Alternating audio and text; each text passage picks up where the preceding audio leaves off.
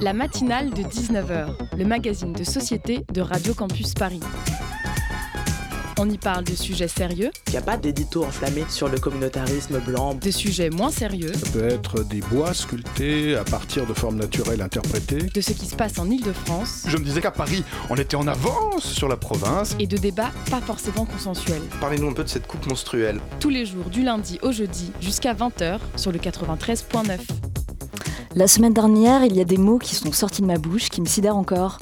Ça a créé ce genre de sentiment de déréalité que vous connaissez peut-être quand vous perdez vos repères. J'ai dit est-ce que quelqu'un sait où est-ce qu'on peut aller regarder le match?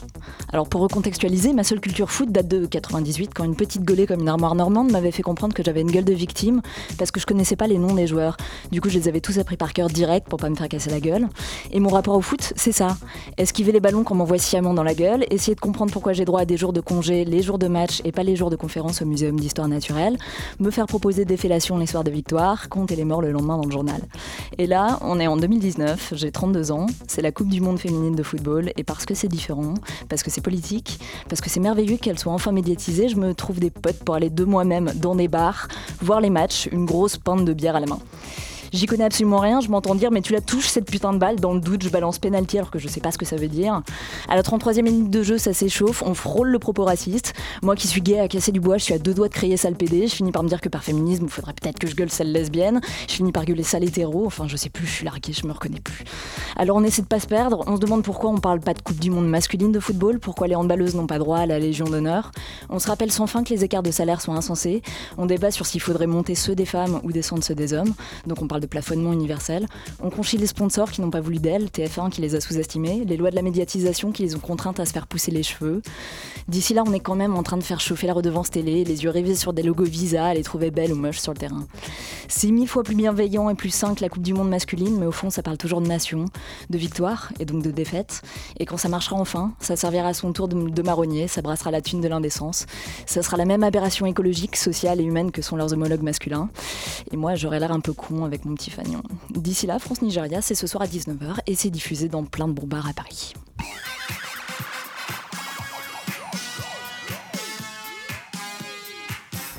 Au sommaire de ce soir dans la matinale de 19h, jouabilité, immersion, qualité scénaristique, crossover CAF Sciences Po, on vous dit tout sur Cafouillage, le jeu online de la caisse d'allocation familiale créé pour pallier au fait que de potentiels bénéficiaires ne demandent pas toujours leurs droits, en compagnie de Tanguy Vibo, attaché de direction de la CAF, et Gilda Seri du jeu Cafouillage.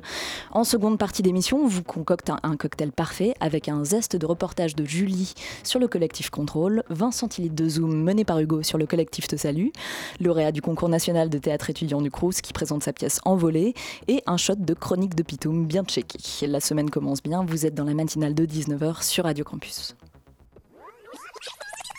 20% en 1970, 30% en 2000, 35% en 2015. C'est indéniable, la part des prestations sociales dans le revenu des ménages français n'a cessé d'augmenter depuis 45 ans. Ces allocations sont avant tout des droits. Et oui, le droit à des moyens convenables d'existence est inscrit depuis 1946 dans notre chère Constitution. Le cliché des pauvres qui sont des assistés et qui vivent au crochet de la société, ça, ça va. J'imagine que vous connaissez.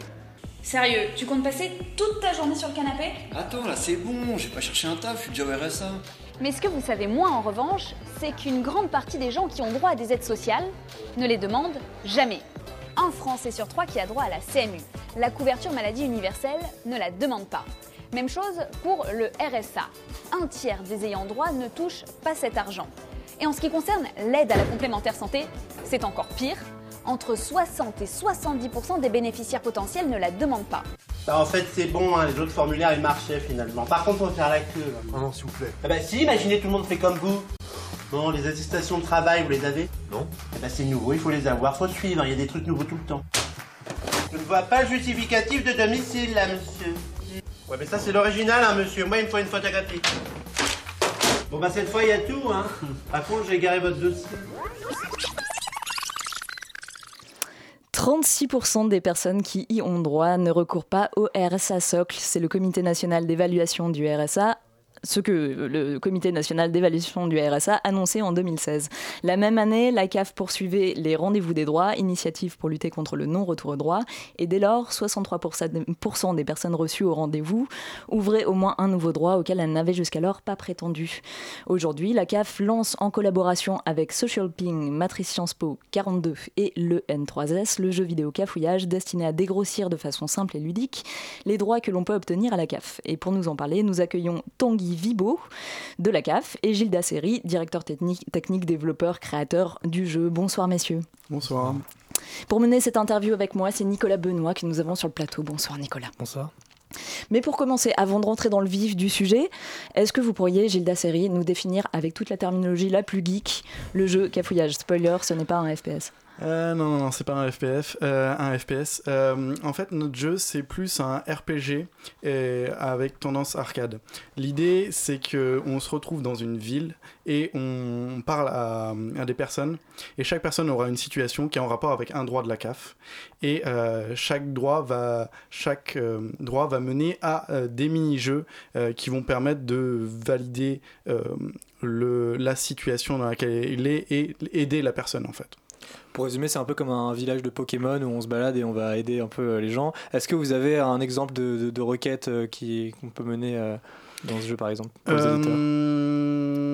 Alors, par exemple, pour comment dire, l'aide d'enfants handicapés, c'est juste un personnage qui est censé avoir une nouvelle prothèse pour pouvoir jouer au basket en fait. Et du coup, on va nous proposer plusieurs choix pour l'aider en fait et lui proposer plusieurs types de prothèses pour, euh, pour qu'il puisse faire son match de basket.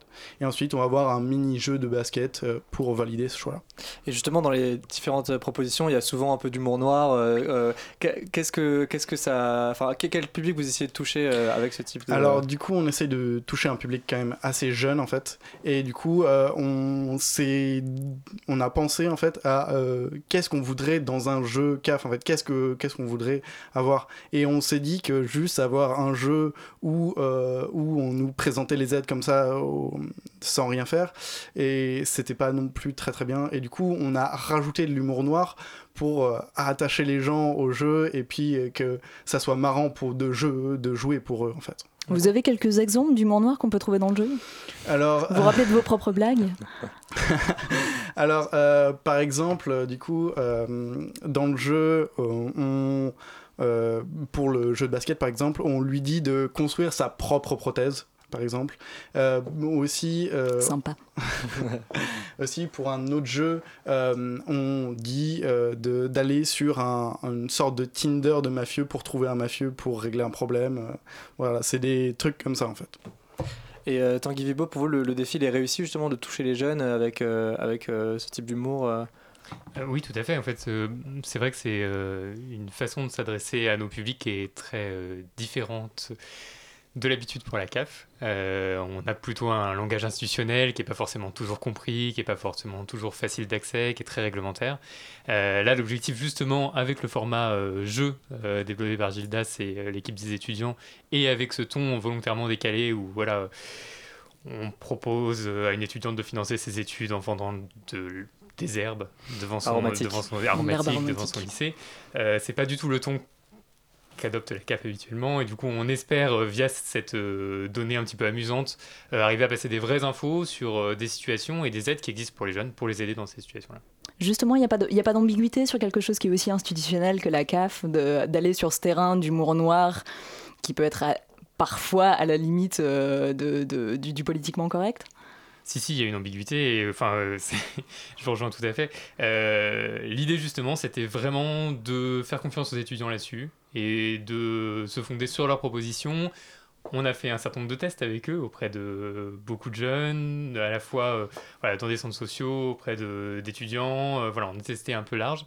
Et à chaque fois, ça a été très bien apprécié. Ça n'avait pas été du tout mis en, à défaut de l'institution. En fait, au contraire, c'est une nouvelle façon de s'y adresser qui est plutôt sympathique. Hmm. Euh, qu'est-ce qui, amène justement vers le jeu vidéo plus que euh, vers euh, n'importe quel autre support qui pourrait trouver une résonance chez les jeunes de type youtubeur, vidéo euh, il y, a plusieurs choses. Là-dessus, on a pas mal travaillé avec, le, avec les étudiants et avec des experts là-dessus pour essayer d'identifier exactement ce qui pouvait le mieux parler aux jeunes. Et c'est vrai que cette euh, logique de gamification, en tout cas de l'accès aux institutions, euh, c'est quelque chose d'assez récent, mais qui prend vraiment son envol auprès de pas mal de services publics. nous, pour nous, l'idée c'était que les personnes ne soient pas passives face à ces différentes aides, face à ces différentes informations. Il y a beaucoup d'informations descendantes qui viennent de la CAF souvent c'est administrative. Là, c'est voilà, à chacun de jouer, à chacun de s'approprier ces situations un peu amusantes et d'y trouver, on espère en tout cas, euh, des informations sur des choses plus sérieuses en fait qui peuvent vraiment aider les jeunes dans leur vie quotidienne. vous, avez des exemples en tête euh, d'autres euh, d'autres jeux vidéo de ce type qui ont été mis en place par les institutions euh, oui, il y, en a, y en a eu plein. Alors, le, le jeu de départ qui avait euh, inspiré les étudiants. Il y a le jeu de départ qui nous a inspiré, c'est euh, Dumb Ways to Die. En gros, euh, Metro en Australie a fait une pub qui s'appelle Dumb Ways to Die. Vous pouvez expliquer rapidement Dumb Ways to Die pour ouais, De base, c'était juste une petite vidéo qui montrait les dangers du métro, en fait, mais de façon très. avec un humour très très noir et où tous les personnages mouraient au fur et à mesure de, de, de la chanson. Et ils ont transformé ça en jeu vidéo. Du coup, c'était juste des mini-jeux qui s'enchaînaient où, euh, bah, du coup, les personnages, fallait les faire euh, survivre le plus longtemps possible, en fait. Mais, euh, enfin, du coup, c'était pour, pour régler le problème de, du métro, en fait, en Australie. il y en a beaucoup d'autres, même en France, finalement, les, les impôts ont sorti leur, leur jeu il n'y a pas si longtemps que ça. Il y a eu enfin, beaucoup d'institutions, en fait, qui sont lancées là-dedans. Et nous, justement, le pari, c'était pas forcément s'inscrire dans cette logique trop serious game, pour le coup, et d'arriver à trouver un angle un peu plus et au niveau des fréquentations, vous avez des chiffres euh, Est-ce que ça a l'air de bien marcher pour l'instant euh, sur le site alors, euh, pour le moment, en gros, on a plus de 300 personnes qui sont allées sur le site internet, plus de 100 personnes qui sont allées sur, enfin, qui ont téléchargé l'application. mais du coup, c'est les seuls chiffres qu'on a pour le moment parce que, enfin, ça vient juste de se lancer. D'accord. C'est quoi cette étonnante collaboration entre Sciences Po, euh, l'école 42 et le N3S. Comment ça marche? Comment ça s'imbrique tout ça? Alors, euh, du coup, en fait, c'est Matrice qui a commencé ce projet-là. Euh, en parlant Matrice étant Étant, c'est un programme d'innovation et d'entrepreneuriat, en fait, qui est en partenariat avec 42. Mhm. Et du coup, en fait, l'idée, c'est de prendre des, des, des compétences dans plein d'écoles, en fait, pour faire de l'entrepreneuriat. Du coup, l'idée, c'est que nous, ils ont, ils, ont travaillé une proposition avec la CAF pour lutter contre le non-recours. Et euh, ça a été euh, Sciences Po et 42. Du coup, en fait, dans notre équipe, il y a moi et Mounir qui sommes de Sciences Po, euh, de 42, désolé, et Johanna et Sigrid qui sont de Sciences Po, en fait. J'ai juste un tout petit peu complété sur l'approche nous qu'on a eu à la CAF. C'est vrai que nous, cette collaboration, elle s'inscrit dans le cadre d'une approche générale d'innovation ouverte. En fait, on travaille avec beaucoup de startups sur le territoire parisien, contrairement à l'image de la CAF euh, habituellement véhiculée. Et dans ce cadre-là, en fait, on a travaillé avec l'incubateur des politiques publiques de Sciences Po qui nous a mis en relation avec Matrice, avec l'école 42 et qui nous a permis du coup de confier cette problématique aux, jeunes. Et du coup, ça a été un moment euh, très intéressant pour nous parce qu'on a beaucoup appris aussi de certaines méthodes qu'ils pouvaient utiliser et qu'on n'utilisait pas forcément nous à la CAF. Hmm. Et justement, en parlant de ces méthodes, euh, c'est quelque chose que vous avez l'habitude de faire comme ça, de, de, créer des jeux vidéo pour des institutions euh? Alors, du coup, nous, c'était vraiment un des premiers jeux vidéo qu'on a fait. juste avec, avec Mouni, on avait fait quelques petits jeux vidéo avant, par exemple pour le Red Bull Mind Game, du coup, qui est juste un mini jeu vidéo qu'on a fait en un week-end. Mais euh, l'idée, enfin, on a vraiment tout appris euh, sur le, sur le moment.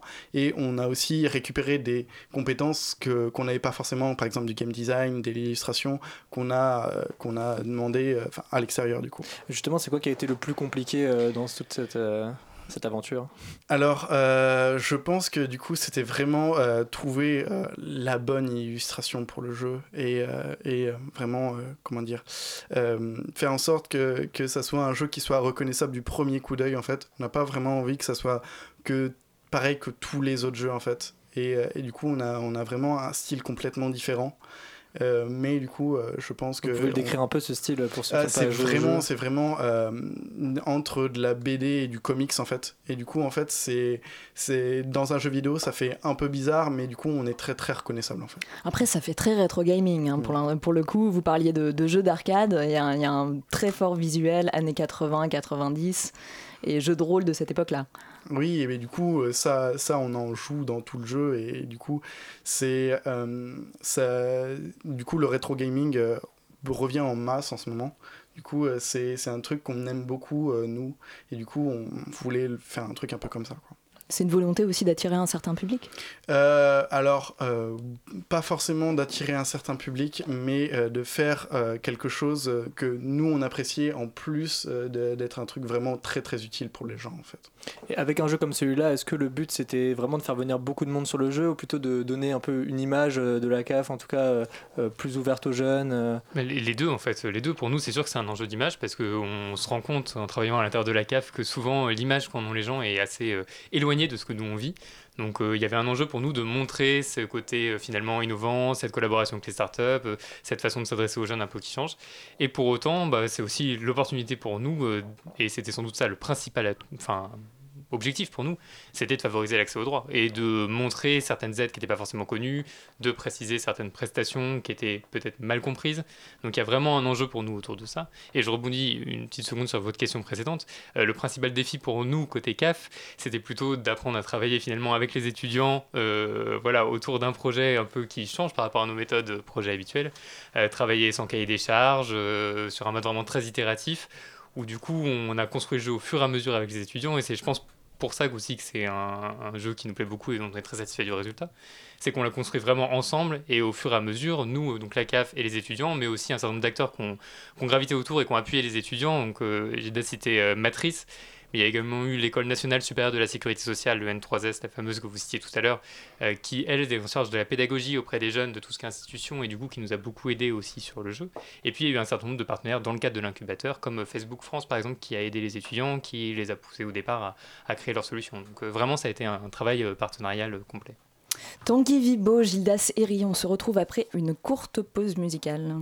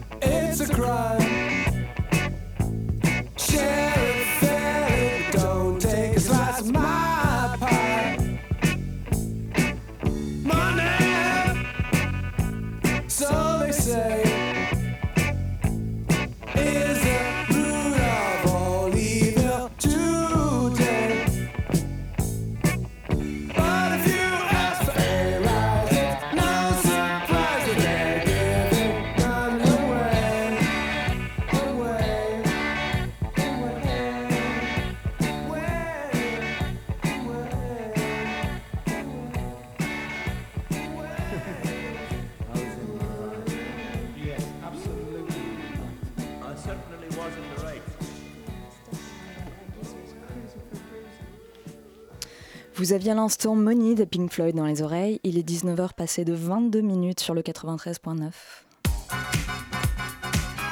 La matinale de 19h, du lundi au jeudi jusqu'à 20h sur Radio Campus Paris. Et nous sommes de retour avec Gildas Herry et Tanguy Vibo euh, de la CAF pour nous parler du jeu euh, Cafouillage qui est en ce moment disponible sur internet à l'adresse www.cafouillage avec un s.fr. C'est bien un point .fr. Comme, comme. C'est exactement le genre de moment qu'il faut avoir vérifié avant.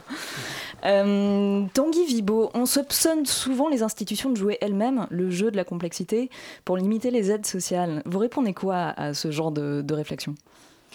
Alors euh, non, enfin ça c'est sûr que non. Au contraire, euh, c'est vraiment un axe de travail très important pour nous de favoriser l'accès aux droits et de lutter contre le non-recours. On met tout en œuvre pour éviter que les gens n'aient pas accès à leurs droits. Euh, après, c'est une réalité qui est, indéniable. Là, c'est sûr. Euh, je sais qu'un rapport de, de l'Observatoire du non-recours au droit estimait en gros qu'il y avait 10 milliards de, prestations qui étaient non versées du fait d'une non-demande. Donc c'est pour nous un, enjeu important. Effectivement, la complexité, euh, c'est une des sources de non-recours évidentes. Et ce qu'il faut bien voir, c'est que cette complexité, elle est liée finalement à un ciblage très précis des prestations pour s'adresser aux personnes qui en ont le plus besoin. Et du coup, c'est un juste milieu à trouver entre bien adresser le besoin et éviter de mettre certains de côté. Euh. Et justement, sur ces 10 milliards, est-ce qu'il y a des populations qui sont plus touchées que d'autres par justement euh, euh, cette non-demande de leur, de leur prestation sociale? Alors, c'est très difficile de vous répondre là-dessus, puisqu'il y a en fait un certain nombre de. En fait, c'est très dispersé en fonction des différentes aides, en fonction des différents territoires, en fonction des différents types de populations. Et euh, c'est vrai qu'on remarque, en tout cas pour les jeunes, puisque c'est vraiment là notre enjeu, nous, avec le jeu cafouillage, il y a environ un jeune sur cinq qui ne demande pas toutes les prestations auxquelles il aurait le droit. Donc il y a vraiment, effectivement, pour nous, certaines cibles qu'on a identifiées.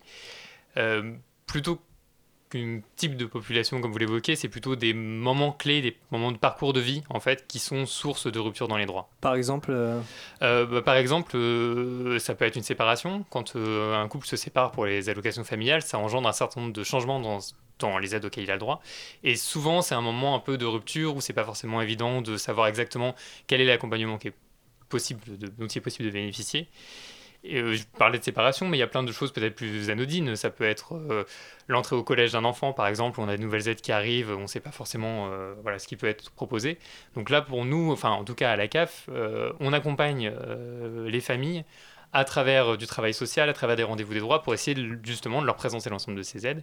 Et on les contacte de nous-mêmes quand on est au courant que voilà qu'ils vont avoir euh, un enfant qui rentre au collège, à partir des, âges et tout ça, tout ce qu'on a dans nos bases de données en fait finalement. Hmm. Selon le sociologue Philippe Varin, il y a trois raisons à la non-obtention d'aide. Donc il y a la non-connaissance, sur quoi vous travaillez avec le, jeu, mais aussi à la non-demande, notamment relative à la peur de la stigmatisation, et euh, la non-réception, c'est-à-dire que c'est trop compliqué de remplir le dossier, d'aller jusqu'au bout du process. Est-ce que quand vous faites ce jeu-là, vous n'avez pas l'impression de travailler uniquement sur la partie émergée de l'iceberg? Non, on travaille. Euh, en fait, on peut pas travailler les trois dimensions en même temps. C'est toujours ça qui est un peu compliqué. C'est un phénomène qui est complexe, qui est multiforme, qui touche énormément de, de, gens finalement. Quand on parlait de 10 milliards, du coup, c'est quelque chose quand même d'ampleur. Donc l'idée pour nous, c'est plutôt que d'essayer de faire une réponse globale en une fois, c'est d'organiser un certain nombre de réponses qui s'adressent le plus précisément possible aux gens qui sont euh, concernés. C'est pour ça qu'on a mis en place un certain nombre d'appuis. Vous parliez de la complexité. Euh, aujourd'hui, cette complexité, elle est souvent liée au numérique. En fait, il y a beaucoup de choses qui sont liées au numérique euh, beaucoup de démarches qui se font aujourd'hui sur Internet. Nous, on essaie d'accompagner au mieux nos allocataires sur Internet en mettant en place des ateliers numériques, en développant des points numériques partout sur le territoire. Tous ces enjeux-là, on, les adresse, mais on va dire de manière segmentée plutôt que d'essayer une réponse globale. Et sur la question de la stigmatisation, est-ce qu'il y a des choses qui sont mises en place pour essayer de, euh, contrer un peu euh, bah, justement ce, les idées reçues qu'on peut avoir sur euh, les allocataires du RSA, les bénéficiaires? Euh, il des. Oui, enfin, on essaye en tout cas de, de, lutter contre la stigmatisation, surtout euh, via des campagnes de communication. C'est plutôt l'axe qu'on qu prend. Et via un accompagnement individuel et collectif, là plutôt via le travail social. Donc, c'est deux axes un peu. Euh, un plus global et l'autre vraiment plus ciblé. Mais c'est vrai que c'est quelque chose qui est très difficile à adresser pour nous et à travailler pour nous, puisque souvent la stigmatisation elle est plutôt voilà, liée ne serait-ce qu'au nom des aides, dont la CAF n'est pas du tout maître, ce genre de choses-là qui n'est pas forcément évident à, à identifier pour nous et à travailler. Et pour revenir sur la complexité, euh, euh, peut-être pour les jeunes de 18 à 35 ans euh, qui nous écoutent, il y a beaucoup de sigles, c'est assez opaque. Est-ce que vous pouvez nous parler notamment des, prestations auxquelles on a droit en général quand on est jeune et qui sont assez peu demandées euh, oui, alors, en fait, il y en a. Bon, alors, il faut savoir déjà que la CAF verse beaucoup de prestations différentes. Mmh. Euh, je pense qu'on pourrait faire un sondage parmi les gens qui nous écoutent, mais je pense que peu seraient à même d'en citer plus de 5 ou 10, alors qu'on en verse 30, euh, une trentaine à la CAF de Paris. J'ai même plus le chiffre exact en tête. Donc, il y a forcément. il, y a, beaucoup d'aides, en fait, en tout cas, qui peuvent correspondre aux jeunes. L'aide la plus versée aux jeunes à Paris, c'est clairement l'allocation logement. Et celle-là, elle est en général relativement connue. Il y a également, euh, vous aviez parlé du, du euh, RSA, sigle encore une fois, revenu de solidarité active, euh, qui est euh, effectivement perçu à partir de 25 ans. Alors pour le plus jeune, c'est un peu plus compliqué, mais voilà, à partir de 25 ans, il y a beaucoup de jeunes qui rentrent dans ce dispositif. Donc c'est vraiment, je pense que là, l'idée pour nous, c'est d'avoir euh, une approche un peu globale de sensibilisation à toutes les aides qui existent et au fait qu'il en existe beaucoup et qu'il faut aller justement se renseigner. Et c'est vraiment en allant se renseigner qu'on va trouver quelque chose qui peut nous aider dans telle ou telle situation. Certaines aides sont vraiment très ciblées. Euh, on peut compléter d'ailleurs sur ces, sur ces données-là. Il y a le rapport du Sénat sur les fraudes aux prestations sociales euh, du 5 juin dernier qui était assez clair. On parle de 10 milliards d'euros de droits non demandés euh, pour une fraude aux prestations sociales qui est de 425 millions. Donc on est vraiment sur, sur des écarts qui sont, qui sont assez évidents au mmh. final. Oui, bah, c'est, enfin, la fraude globalement aux allocations familiales est complètement surestimée. On en entend parler partout dans les médias. Euh, n'a aucun rapport avec ce qu'on constate en vrai sur le terrain. Les gens qui ont le RSA, c'est qu'ils ont besoin euh, en très grande majorité. Et il y a beaucoup plus de gens qui effectivement n'ont pas accès à toutes leurs aides que de personnes qui euh, sciemment voilà, ont une démarche frauduleuse pour essayer d'obtenir des, des allocations indues. C'était une volonté d'ailleurs dans la, conception du jeu de tomber sur des situations de la vie courante qui pouvaient à peu près parler à tout le monde euh, et qui étaient exposées de manière assez neutre. Bah oui, bien sûr. En fait, du coup, euh, on essayait d'exposer des, des, des, situations neutres et euh, aussi de, de, dire qu'on peut toujours s'en sortir en, avec différentes manières, mais vaut mieux choisir toujours la meilleure en fait, du coup. Mmh, d'accord. La meilleure. Et, et on a beaucoup parlé des jeunes. Est-ce qu'il y a des choses qui sont mises en place aussi pour, pour toucher éventuellement d'autres populations qui ne réclameraient pas leurs aides euh, est-ce qu'il y a des choses qui sont mises en place? Oui, euh, beaucoup. Bah, j'ai évoqué tout à l'heure les. Enfin, vous avez même évoqué en début, en lancement du, sujet, les rendez-vous des droits. C'est vrai que c'est un moment, lorsque les personnes demandent leur première aide, ils peuvent être reçus, euh, soit par un travailleur social, soit par quelqu'un d'autre de, la CAF, qui leur présente en fait toutes les aides auxquelles ils pourraient avoir le droit. Il y a également un certain nombre de choses qui sont faites pour rechercher aussi des personnes qui n'ont pas accès à toutes leurs aides, mais qui ont pourtant déjà une aide de la CAF. Parce que souvent, on pense que les personnes qui ne recourent pas aux, aides et sont vraiment éloignées des administrations, euh, c'est pas le cas en fait. Il y a des gens qui ont déjà aujourd'hui, par exemple, euh, voilà, euh, l'allocation logement, mais pas le RSA ou ce genre de choses-là, alors qu'ils pourraient avoir les deux. là, pour nous, il y a un, vrai enjeu en interne et on y travaille notamment avec l'Observatoire du non-recours que vous avez cité, avec Philippe Parrain, sur cette logique d'exploration en fait des données qu'a la CAF pour identifier des personnes qui n'auraient pas accès à l'ensemble des droits auxquels ils peuvent prétendre. Et on a finalement beaucoup de données, euh, nous, euh, sur les revenus, sur la composition familiale, qui pourraient nous permettre, enfin qui nous permettent d'ailleurs, d'identifier précisément des gens qui n'ont pas accès à tout et pouvoir les contacter. Et justement, avec ces données, euh, vous n'arrivez pas à faire un profil type, ou en tout cas, pour revenir un peu sur les catégories Toujours compliqué parce que, parce que très variable selon les types d'aides. selon les moments de vie, c'est plutôt ça en fait qui va, qui va permettre de catégoriser. Et pas spécialement les, populations ou les... Comment on évalue au final les personnes qui euh, ne font pas de demande de, droit à la CAF et qui pourraient euh, en bénéficier quand elles n'ont euh, mis le pied dans aucun de vos processus? Comment on peut estimer ce, temps de milliards, ces 10 milliards d'aides de, qui ne sont pas demandées? C'est vrai que c'est très compliqué.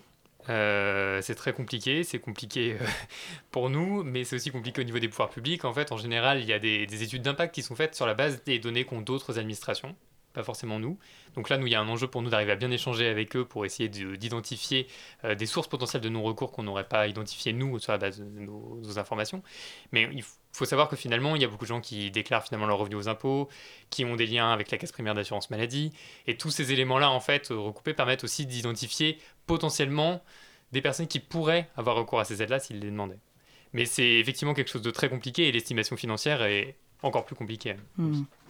Euh, au final, euh, là, vous étiez à l'étape euh, jeu vidéo qui vous permettait de toucher un public assez jeune. C'est quoi la, prochaine innovation pour réussir à encore ramener les gens vers le chemin de la CAF Ça, c'est difficile. c'est difficile. Bah, on est dans une démarche un peu continue et c'est un peu le, ce qu'on évoquait au départ avec Gilda. C'est vrai que c'est pour nous, l'objectif, c'est vraiment de laisser carte blanche à différents acteurs pour nous aider à trouver des solutions qu'on n'aurait pas identifiées nous, parce que c'est une problématique qui est très importante pour nous, sur laquelle on travaille depuis très longtemps, on a beaucoup de dispositifs en cours. Donc là, l'idée, c'est de trouver des nouvelles marges de manœuvre, et puis on compte vraiment sur euh, l'école 42, sur Matrice, sur euh, Sciences Po, pour nous apporter du coup des idées extérieures, et sur les jeunes en particulier, pour s'adresser aux jeunes, mais pas que. Et on a eu l'occasion, notamment avec euh, un autre groupe de jeunes dans le même cadre partenarial, de travailler sur, disons, une simulation open source sur l'ensemble des infos que nous on avait pour essayer d'identifier des gens qui n'avaient pas tout, recours à toutes leurs aides. Alors c'est un peu compliqué à expliquer, je vais pas rentrer dans le détail, mais en tout cas on y travaille et on va y travailler notamment avec une startup d'État la prochainement. On, tout ça pour vous dire, très cher auditeur, qu'on peut euh, quand même trouver des aides à la CAF sans vendre des herbes aromatiques en face de son lycée, sans faire sa prothèse soi-même, sans euh, euh, céder ses enfants à l'orphelinat pour en avoir un troisième. ça reste les meilleures blagues que j'ai trouvées dans le jeu. Merci Tanguy Vibo et merci Gildas Eri d'être venu répondre à nos questions. Merci Nico pour l'accompagnement. Et pour tester à votre tour le jeu cafouillage et pouvoir renseigner toutes vos connaissances sur leurs droits, je vous répète l'adresse cette fois avec la bonne extension www.cafouillage avec un s.com.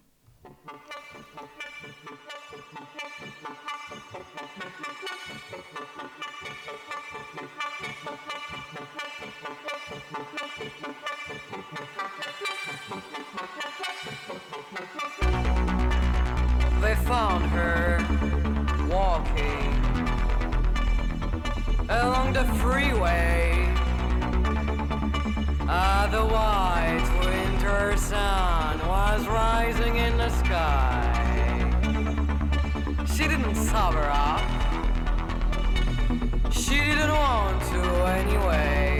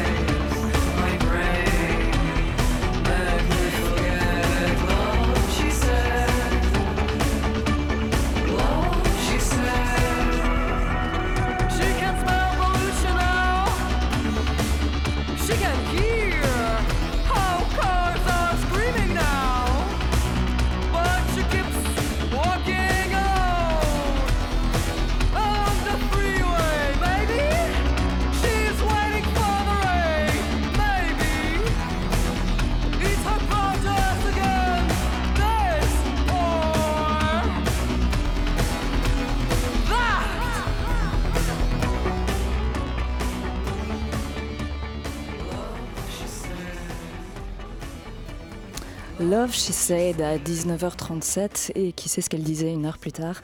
Vous écoutiez Chusky Wood dans la matinale de Radio Campus. La matinale de 19h, du lundi au jeudi jusqu'à 20h sur Radio Campus Paris. Pitoum, François m'avait prévenu, mais je m'étais dit que comme c'était notre première fois, vous feriez un effort. Ah ben et je me rends compte que pas du tout en fait. Non. Je n'ai donc pas de lancement pour vous, Pitoum, donc débrouillez-vous. Merci. Tiphaine, Tiphaine, suave mélodie à l'oreille de nos pavillons, onde sans gravité suspendue au micro, du bout des lèvres, l'indicible voix jusqu'à jusque sur la bande FM R. Auditrice révoltée entre tes écouteurs, sur ton vélo, à ton bureau, à pédalo, mon vice. Nous sommes le 17 juin 2019 sur le 93.9 et 230 tout pile après la toute première Assemblée nationale française, hein, qui n'était autre euh, qu'un changement de nom pour l'Assemblée des communes, qui avait elle-même succédé aux États généraux de 1789.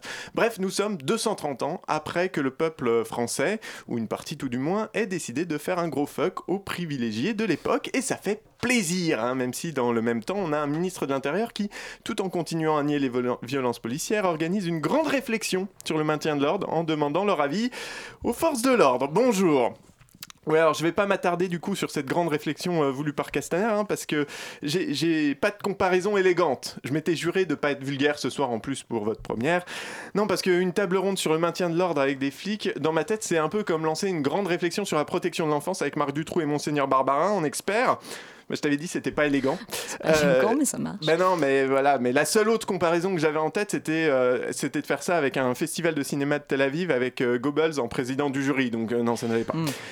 Alors je sais, auditrice, que tu as l'impression qu'en ce moment, ça va pas. Pas toi personnellement, hein, mais le monde en général. Parce que quand tu ouvres tes fenêtres et que tu regardes dehors, tu vois moins les gazouillis d'oiseaux qui virevoltent dans l'odeur de l'herbe fraîchement coupée et les abeilles qui s'enjaillent de marguerite en pétunia que les 23% du Rassemblement national aux dernières élections.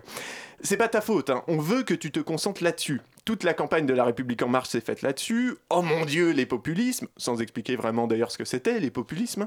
Les populismes, disais-je, montent partout dans le monde et en Europe. C'est terrible, c'est la fin de la liberté, la fin de l'humanité. Regardez le Brésil, regardez les États-Unis. Et c'est vrai que c'est un peu flippant. Enfin, pour les gens de gauche. Pour ceux qui soutiennent ces, ces idéologies, c'est beaucoup plus réjouissant, forcément. Je connais peu de néo-nazis qui ont pleuré lors de l'intronisation de Trump. Ou de joie, peut-être, à la limite. Encore aussi que je connaisse peu de néo-nazis, en fait, hein, donc euh, mon, échantillon est pas très représentatif. Bref, je, je suppute. Toujours est-il que dans ce marasme d'idées noires qui peut tout à fait t'assaillir le matin quand tu te réveilles, te donnant plus envie de te trancher la carotide avec ton câble de recharge de téléphone que de t'arracher des bras réconfortants de Morphée, il est pourtant quelques bouffées d'espoir qui jaillissent en tout point du globe et qui peuvent parfois, dans des accès d'optimisme tout à fait détestables, me faire dire que non. Non, tout n'est peut-être pas perdu et peut-être, je dis bien peut-être, l'humanité n'est pas vouée à s'autodétruire sous le joug impérieux de tyrans bien nés, alors que la plèbe s'entrebouffe les avant-bras persuadée que le maigre avantage du voisin est bien plus grave que la corruption des élites qui les gouvernent. À Hong Kong, alors qu'un projet de loi visait à rapprocher la ville qui dispose de son propre système politique hein, de la Chine, la population est descendue dans la rue pour demander, avec un peu de violence quand même, le retrait de cette loi qu'il percevait comme liberticide et a obtenu le retrait de la loi et des excuses de la chef du gouvernement. Au Soudan, depuis des mois, la population se mobilise contre le régime. Après 30 ans de dictature, les Soudanais et Soudanaises réclament la démocratie. L'ex-président a été arrêté et va être jugé, mais c'est l'armée, par contre, qui a repris le pouvoir depuis deux mois. Et le peuple estimant que c'était pas à l'armée d'avoir le contrôle lors de la période de transition, les mobilisations ont continué jusqu'à la répression meurtrière du début du mois qui a fait plus de 100 victimes tombées sous les balles des troupes militaires et paramilitaires. Et pourtant, pourtant, le peuple soudanais reste mobilisé dans la rue. En Algérie, après des mois de mobilisation, la société civile a accouché dans la douleur d'un accord pour une transition vers une nouvelle république, grâce aux Algériens et Algériennes qui ont battu le pavé, lassés par le régime qu'on leur imposait depuis des années. Alors certes, ce ne sont que quelques ex- exemples pardon, qui font écho- écho à nos gilets jaunes, hein, et qui même s'ils sont moins dans les rues ces derniers samedis, ont montré qu'il y avait des forces vives prêtes à se mobiliser ici aussi. Et si ça a marché ailleurs, alors tenons bon, ça finira bien aussi par passer ici. Pitoum, antimilitariste à l'humour fin, toujours. Et dès à présent, le micro est à Hugo. Bonjour Hugo, bonsoir Hugo. Bonsoir Tiffany, et bonsoir à à tous. ses invités Camille Bernaudot et Stéphane Boyer pour son zoom sur le collectif Te Salut et sa pièce Envolée. Le Zoom dans la matinale de 19h. Bonsoir Camille Bernauda et Stéphane Boyer. Salut. Salut. Alors vous faites partie de ce collectif Te Salut qui est euh, à l'initiative euh, de ce spectacle Envolé, spectacle qui a remporté le premier prix euh, national du festival du théâtre du Crous. Alors l'intrigue c'est des comédiens qui doivent monter une, pièce de Boris Vian, Mademoiselle Bonsoir, et qui se retrouvent tout à coup dans une sorte, enfin tout part un peu en éclat, il n'y a a plus de théâtre, il y a plus de il n'y a plus de mise en scène et euh, voilà, on se retrouve à, s'interroger sur est-ce que la pièce doit continuer. Alors justement, il y a une mise en abîme un petit peu de, cette, dans, votre, dans votre spectacle, entre votre spectacle, la pièce de Boris Vian qui doit être jouée dans votre spectacle. Quelles sont les, limites du théâtre que vous avez voulu euh, explorer avec cette, euh, avec cette pièce? Ah bah, salut, donc on est le collectif de Salut, je le répète. Alors, pour répondre à votre question, euh, on ne sait pas si on voulait euh, parler des limites du théâtre. En fait, on voulait interroger ce que c'est que le théâtre, euh, ce que c'est que d'être dans une salle pour un public et de regarder des gens jouer, ce qui est quand même un peu bizarre quand on y pense. et qu'est-ce que c'est surtout pour nous, les acteurs et les actrices, d'être sur scène et d'être en représentation donc on, a voulu interroger ce, genre de questions, des choses qui, qui, peuvent être un peu théoriques, mais pas sur un ton didactique ou un peu, un peu chiant. On a voulu faire ça sur, le ton de la comédie, euh, un peu burlesque. Euh, donc vraiment interroger cette, euh, bah, comme vous dites, cette mise en abîme, ce, ce métathéâtre. Et c'est pour rester dans ce ton burlesque que vous avez choisi Mademoiselle Bonsoir de Boris Vian ou quelles ont été les raisons qui vous ont poussé à choisir cette pièce? Finalement, c'est Mademoiselle Bonsoir qui nous est apparue en premier avant euh, la pièce envolée.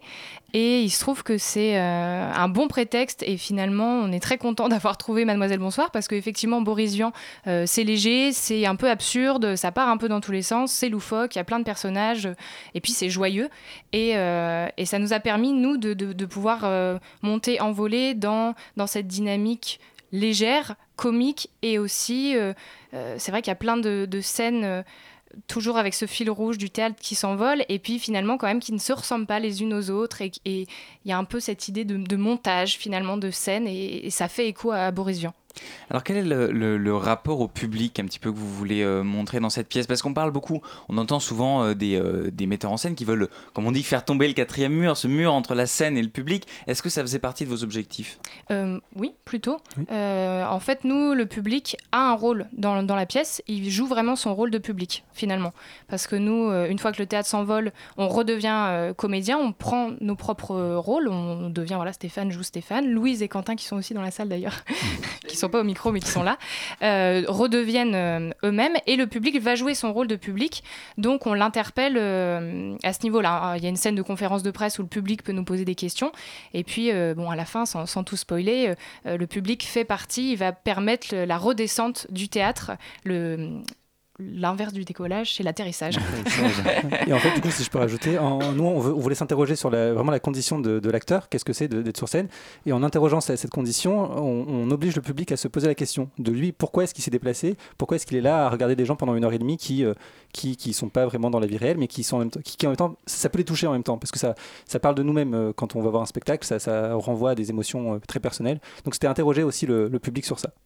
Alors comme on le disait, cette, dans cette pièce il y a un moment où tout, tout euh, part, euh, voilà, vole en éclats, il y a plus de. La, mise en scène euh, est un petit peu chamboulée. Est-ce que le théâtre doit continuer à exister? Est-ce que le, semblant doit continuer à exister quand la réalité prend le dessus et emporte tout sur son passage? Est-ce qu'il y a encore une place pour la fiction et le semblant je pense que c'est la question qu'on se pose tout le long du spectacle finalement, parce que assez vite il y a des choses très concrètes qu'on doit prendre en charge, la sécurité du public, euh, leur expliquer ce qui se passe. Et puis finalement, tout le long, on essaye de parvenir à continuer à jouer euh, Mademoiselle Bonsoir. Euh, on n'y arrive pas, parce qu'il se passe plein de choses au niveau des relations des comédiens, des disputes, et puis pareil, il y a, des, des, turbulences qui, qui, reviennent. Mais voilà, c'est la question qu'on pose, c'est à, à, quel moment on oui, c'est la question en fait qu'on s'est posée au début, c'est euh, se dire, bah, en fait, euh, the show must go on. C'est-à-dire que même s'il se passe ça, euh, on, veut continuer à jouer pour faire ce qu'on veut faire à la base, c'est-à-dire être devant des gens et jouer. Et, le fait qu'on ait plein d'incidents, de petits bouleversements, ça montre aussi que nous, quoi qu'il arrive, on a envie de continuer et qu'on a envie de donner ce plaisir au public quoi qu'il arrive, euh, show must go on, comme, euh, comme on dit. Merci beaucoup euh, Camille Bernoda et Stéphane Boyer d'avoir été avec nous. On rappelle cette, cette pièce, ce spectacle envolé. On vous retrouve, je crois, dans le cadre du Festival d'Avignon, à l'Université d'Avignon, les 9 et 10 juillet, et au Conservatoire d'Avignon, le 11 juillet. Vous voulez juste, un petit mot, donc c'est avec aussi Louise Ruby et Quentin Favrier qui sont avec nous, Qui sont avec nous en euh, sur scène. Donc, euh, et voilà. vous pouvez retrouver toutes nos informations sur Facebook, euh, sur Instagram, euh, nous suivre sur les réseaux sociaux. Et on vous retrouve à Avignon. Merci beaucoup d'avoir été avec nous. Tout de suite, retrouver la suite de la matinale avec Tiffany La matinale de 19h, le magazine de société de Radio Campus Paris.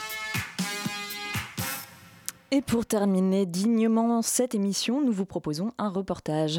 Julie a rencontré le collectif Contrôle, et ça s'écrit CNTRL, ça, ça s'entend pas à la radio, qui a fait une soirée queeriote vendre- vendredi à la Java, et qui fait une soirée euh, pastorale au club le 5 juillet. On va comprendre donc ce que c'est qu'une soirée pastorale.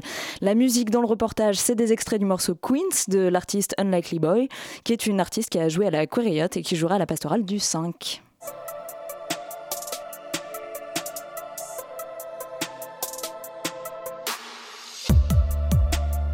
Bonjour Sandra. Bonjour. Qu'est-ce qui vous a donné envie de vous réunir et de vous lancer dans cette aventure contrôle La plupart des euh, cofondateurs et cofondatrices, on était tous euh, et toutes euh, membres de- du CAILIF.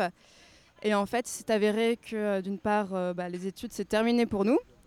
Et on avait envie de, de créer autre chose et de, de promouvoir des, des espaces inclusifs et safe pour, pour les jeunes qui veulent faire la fête et les moins jeunes d'ailleurs.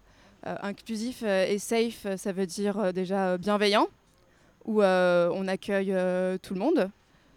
Donc les personnes LGBT, euh, où on va promouvoir aussi des artistes engagés, invisibilisés. On va promouvoir des scènes, des scènes avec des drag queens, des drag kings, des club kids, du burlesque.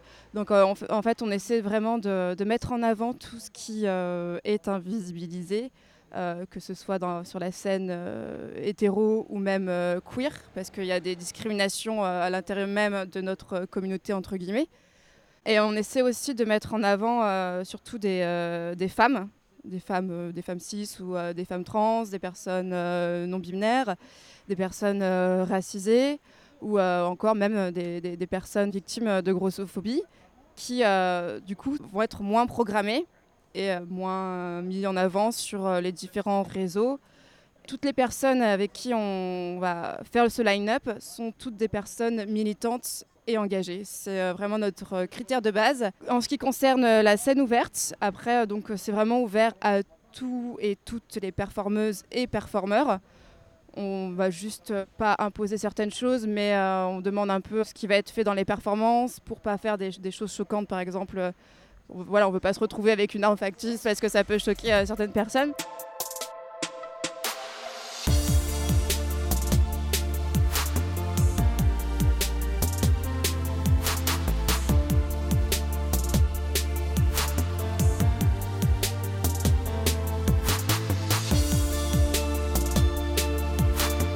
Pense que la différence entre nous et les autres euh, collectifs, c'est que déjà on écoute les personnes qui viennent à nos soirées. C'est-à-dire que euh, si par exemple un ou une artiste programmée ne va pas convenir parce que, euh, je sais pas, il s'est passé des choses durant, sa carrière ou qui a tenu des propos qui peuvent euh, choquer notre, public, on va écouter le public, on va essayer de, bah, de- de- connaître un peu le fond du sujet. Et euh, nous, on est prêts, en tout cas, à déprogrammer par exemple euh, un ou une artiste.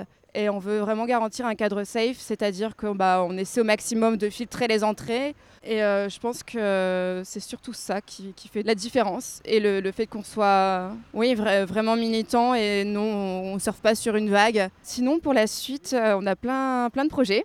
Le 5 juillet, la pastorale au club, qui sera une soirée en non-mixité choisie. Et là, actuellement, euh, on travaille sur euh, l'organisation d'un festival pour octobre. Ce ne sera pas un gros festival, mais euh, une exposition, concert, DJ set. S'il y a des personnes intéressées qui nous écoutent, on recrute. Enfin, qu'elles n'hésitent pas à nous faire part de leurs projets. Tout le monde est bienvenu chez nous.